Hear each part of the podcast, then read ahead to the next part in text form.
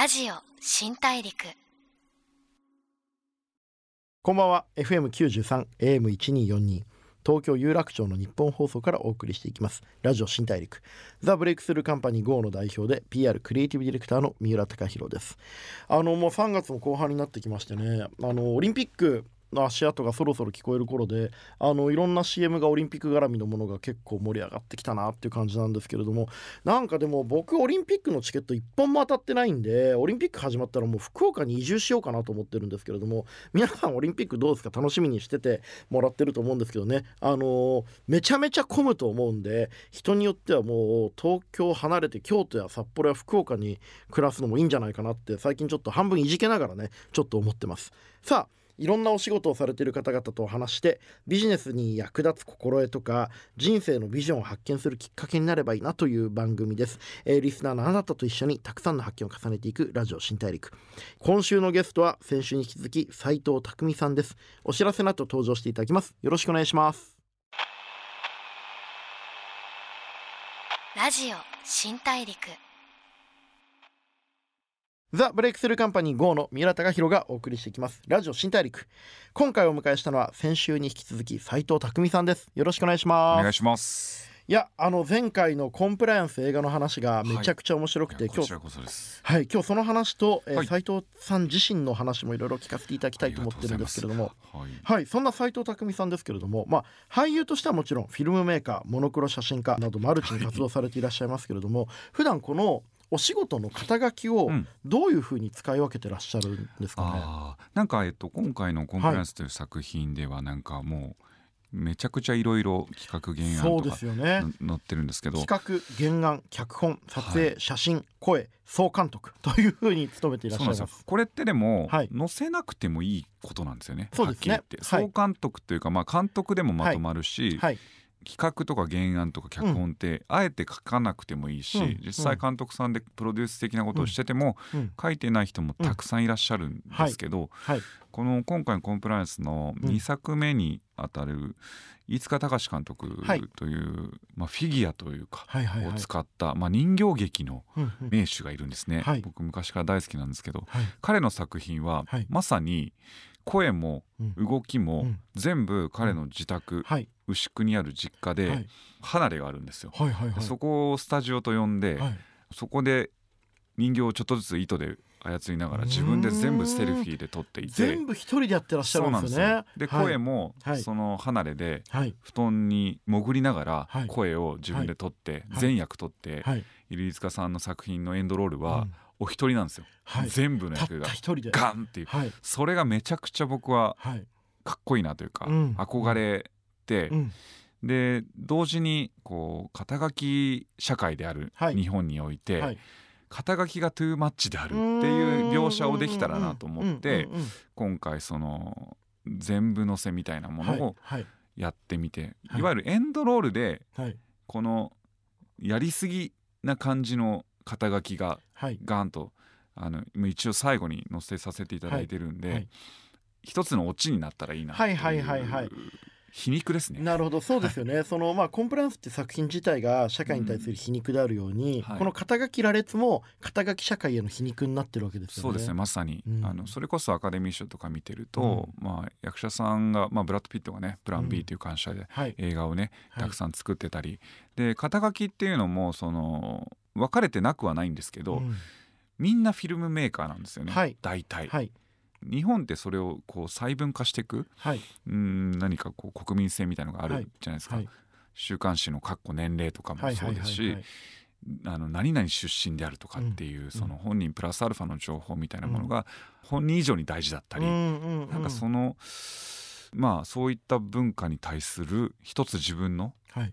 また皮肉のカウンターパンチになればなっていうことなんで実際もう何でもいいとは僕は正直思っていて、うん見てる人って関係ないじゃないですか。そうなんですよね。なんで見てはいる人の目線でものを作っていけたらなとは思っそうですよね。ていますね。いや僕もそのザ・ブレイクスルーカンパニー GO っていう会社でうん。代表取締役スラッシュ PR クリエイティブディレクター三浦貴弘っていうのはもう恥ずかしいなと思いながら やっぱりこう大きい会社の人と仕事する時にやっぱり知られてない時にうん。こういうプロですよだからお金くださいっていうのはかっこ悪いなと思ってて小山君堂さんってはいはいはい。肩書きなんもなくて名刺うん。に小山君堂って書いてあるだけ。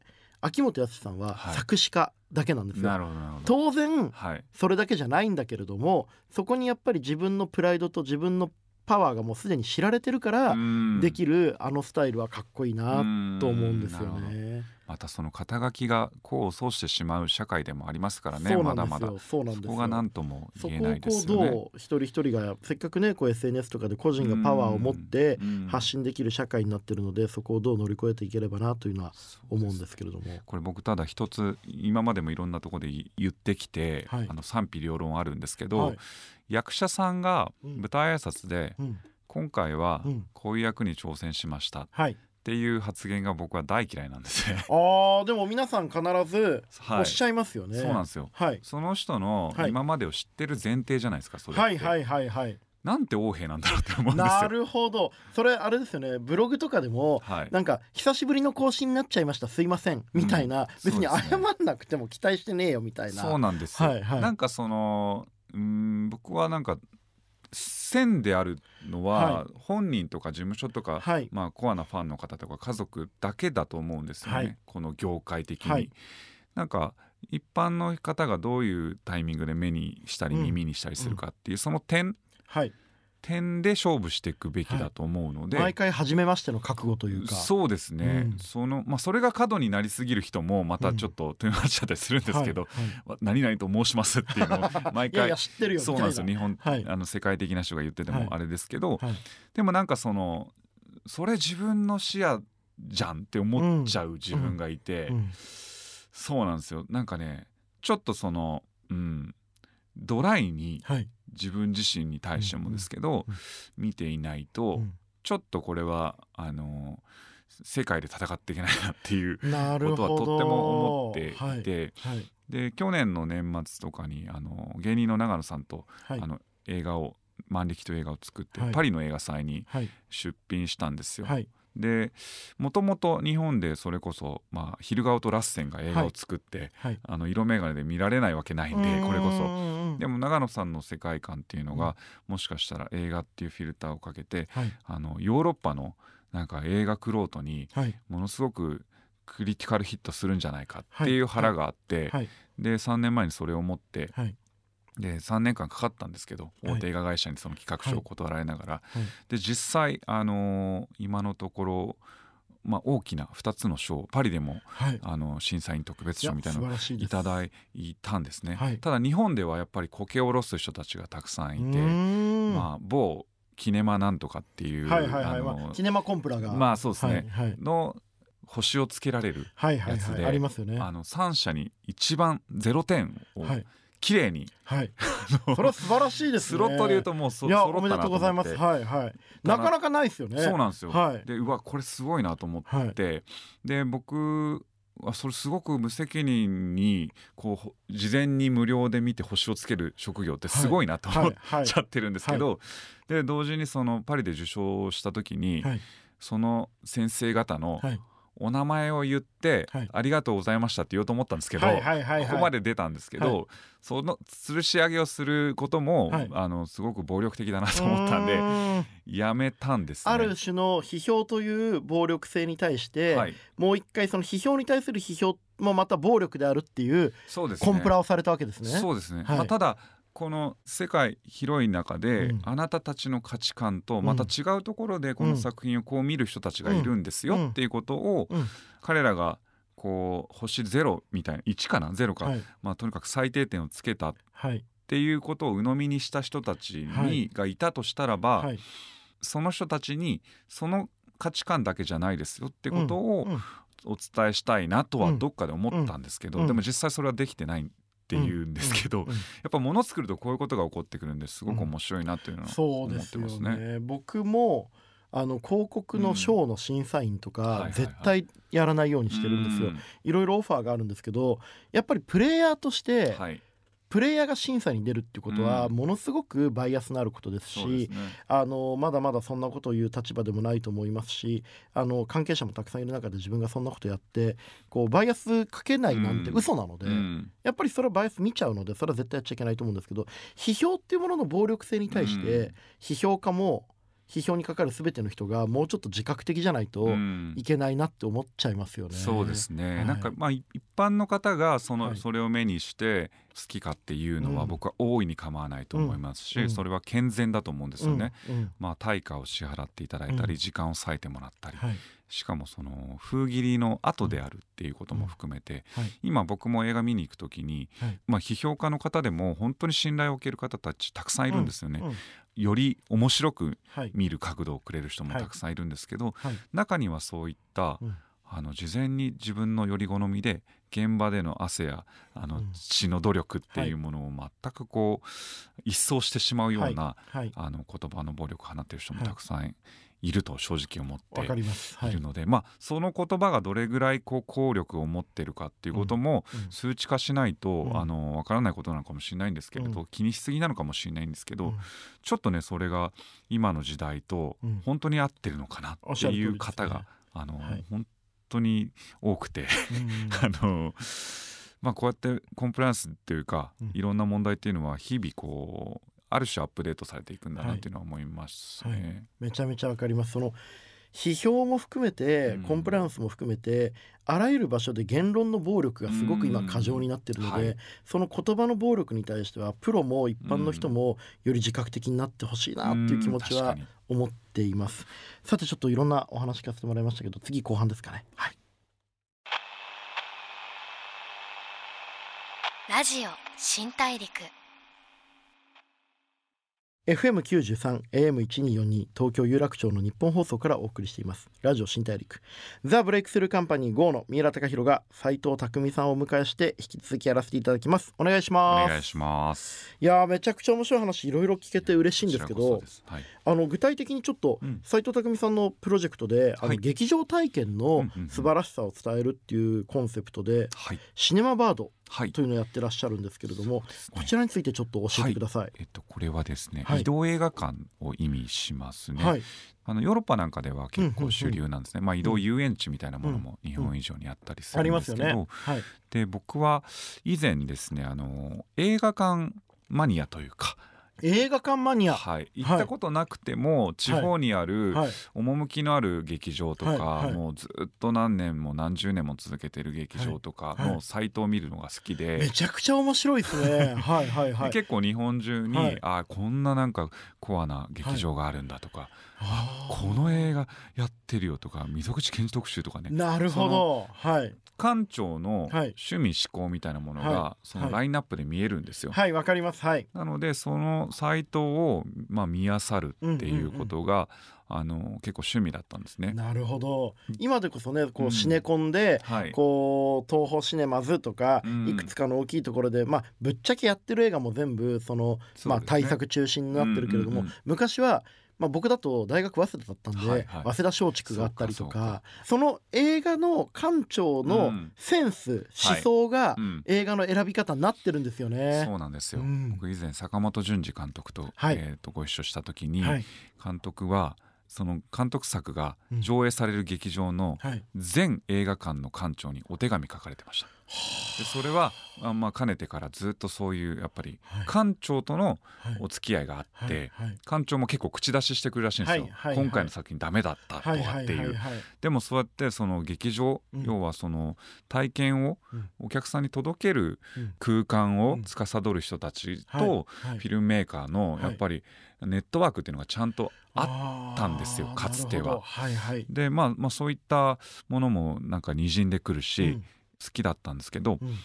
まあ、311があっはい。た以降、はい。本当にこうまあ福島を中心としたうん。あの劇場自体がはい。もう流されてしまったり、はい。そのサイトが消失していったり、はい。劇場自体がまあ日本の特にあの震災があったエリアからなくなってったんですよね。311がきっかけだったんですね。きっかけはそうでしたねは。はい。でまあ、そこに、うん。まあ、最初はまあ違ううやり口で、まあ、うん。避難所とうん。いわゆるその映画チャンネルみたいなことをうん。つないで、うん。あの避難所にうん。視聴覚室的なはい。シアタールームが作れないかなと思って、はい。これね1年半ぐらいいろんな企業さんとはい。やり取りしてはいたんですけれど、はい。結局そのシネマチャンネル的なものは個人との契約を結ぶ企業なので、ん。その不特定多数の人に見せる前提っていうことの許諾を得れなかったんですね。はいはいはい。でそこでじゃあ次の手だって考えたのがこのシネマバード。移動映画館で。はい。じゃあその劇場がないなくなってしまった地域とかにうん。映画館ごとはい。映画を届けに行く。運んでいって。はい。はい。でしかも、まあ、震災の影響が大きいとは思うんですけど映画を見たことないお子さんがはい。今ものすごく大きいんですよ、うん映画館で映画を見たことない、そうですね。増えてきて311がうん。もう9年前なんでそうですね。もう9歳なんですよね。そうですね。はい。なのであの、まあ、被災地を中心に、はい。まあ熊本だったり去年はあの北海道に行ったり、はい。まあ、今年もちょっとある場所で考えているんですけど、はい。そういった地域の、まあ、一部二部って大体分かれてて、一部にお子さんたちを中心に、まあ、はい地元の人たちですよね。はいで、まあ、二部はもうちょっと学生大人たちっていうものに、えー方たちに、うん。あの映画体験。うん。あとお笑いライブ。はい。とあとミュージシャンのライブと、はい。去年一昨年は Chara さん。去年は MOROHA さんとかがはい。ゲストで来てくれたりして、はい。まあ、フェスですね。映画をきっかけにしたフェスですね。そうですね。はい。そのまあフェスみたいなことを、まあ、これは本当に完全にライフワークとして、えー僕はまあ年に1回2回っていへうー。スタンスなんですけれど、はい続けているっていう。あーめちゃくちゃいいですね。でもコンプライアンスでのその劇場空間での体験っていう意識はもしかしたら作風は違うんですけどあちょっと近いのかでも分かりなっていうのは。ます。あの要は単なる作品じゃなくて体験を通じて何か人生を変えたいとか、はい。何か見えないものを見てほしいみたいなうん。そういうお気持ちがあるんでしょうね。あまさにそうですね。なんか人間の感覚ってこう、目に映ってるものっていうよりはその立体的な空間の記憶というか、うん。瞬間的な寒い中見たっていう時のその寒さも加わって、はい。メモリアルなものになってったりすると思うんで、うん劇場で映画を見るってことの最大の僕はうまみはうん。不特定多数の人と同じものをシェアする空間だと思うんですね。はい。その空間を、えー体験できない状況なのであれば、あの少なからず僕らのできうる範囲ですけど、うん。まあ、体育館だったり、はい。えーカフェだったり、はい。お寺だったりはい。今度教会とかねはい。あとビーチでもやったり、うんうんうんうん。いろんな環境をはい地元の方の日常空間をはい。映画館に変えるっていうていはう、まあ、プロジェクトですね。でもちょっと今斉藤さんって本当にそういったイベントのプロデューサーもやるしうん。俳優もやるし監督写真家いろいろやってらっしゃいますけれどもそのどうやってその自分の人生をいろんな仕事にこう派生させていこうと思ったきっかけって何なんですか？そうですね、うん。まあでも映画がやっぱ好きっていうことがうん。ベースであり、うん。それしかなかったっていう10代、うん。20代が実はあって、うん。あのー俳優をやりながらも俳優の仕事がなくてはい。ただ映画を多分同世代の人間よりは、うんあの結構昔の映画とかも含めてめちゃめちゃ見てらっしゃるんですよね。見ていたっていうこはい。としか自分の特徴がなくて、うん。それは嘘ない範囲でうん。自分の好きな映画は「タイタニック」じゃなくて「あのタイタニック」も好きだけど「はい。オズのおはよう」ってはいはいはい。軽石をオール食べてタイムベストで選ばれてましたね。みたいなそういう話を前に出していくようにしたらはやっぱりその映画のお仕事うん。映画を語ってほしいみたいなお仕事が増えたんですよ。うんうん。で僕もその本当に僭越ながらでも現場の、まあ、助監督とかねその,、あのアシスタントの方たちとかの苦労を、うんうん。あの同時に見てきているんで、うんその人たちの汗を無駄にしちゃいけない、うん。どんなにその響かない作品であっても、とは思いながらいろんな発言してたんですけど、うん。でも同時にそのなんか人の映画をなんかこう好きかって言ってる自分がちょっとそのずっと疑問を持っていて、はいなんかスポーツの解説の方うんにも僕思うんですけど、うん。いやだったらやってみなさいよって思うんです、監督を批判してるうん人がいたら、うん。いやこれはないでしょうとかってセルジオコンプラとかそうですよね。まあまあまあそうですね。はい。まあ僕の意見ですけど。はい、はい。なんかはい。なので僕は今後も自分の映画をはい。こう人に届けるとか、は人にお勧めしたりっていうことを続けていくだろうなと思っはい。て、だったらば映画を一度は作ってみるべきだっていうのが、映画作りの始まりだったんですね。うーん。20代の終わりの時にそういう、まあ、ショートフィルムだったんですけど、はい。タイミングがあってこれはこう批判される側にえー身を投じて、うんそこで初めて人様の作品をあのちゃんと語れるんじゃないかなというう結構そういったこれは今自分がすべきなんじゃないかなってことが、ある種健全にスムーズじゃない形からうん。僕は、うん見えてきているうん。人生、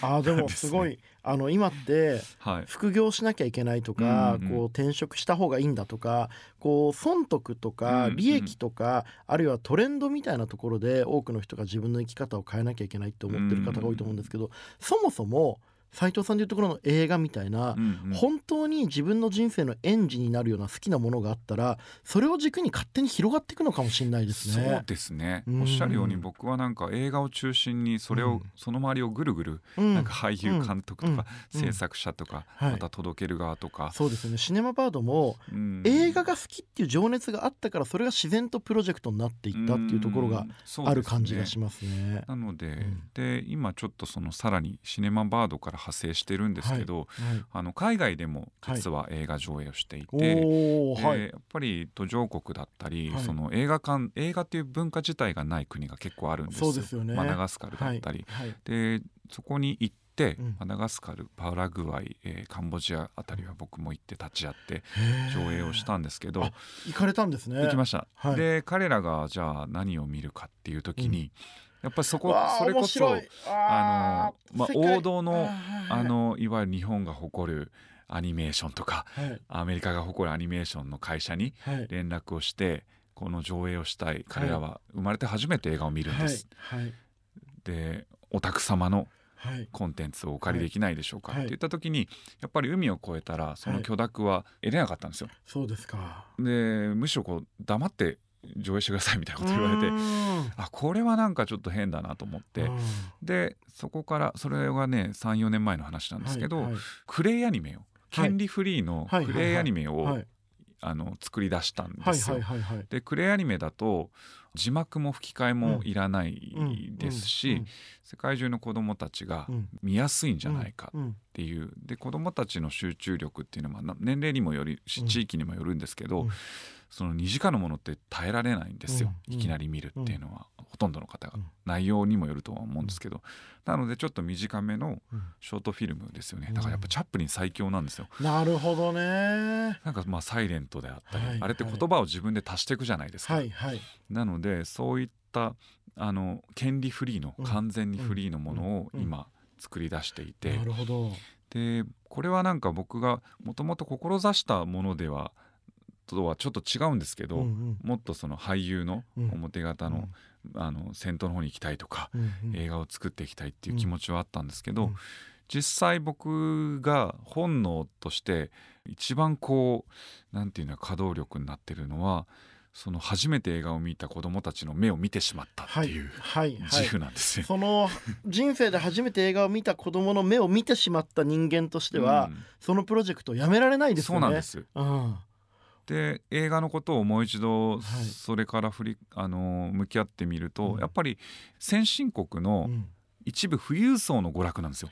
映画はね。大きく見ると。はいはい。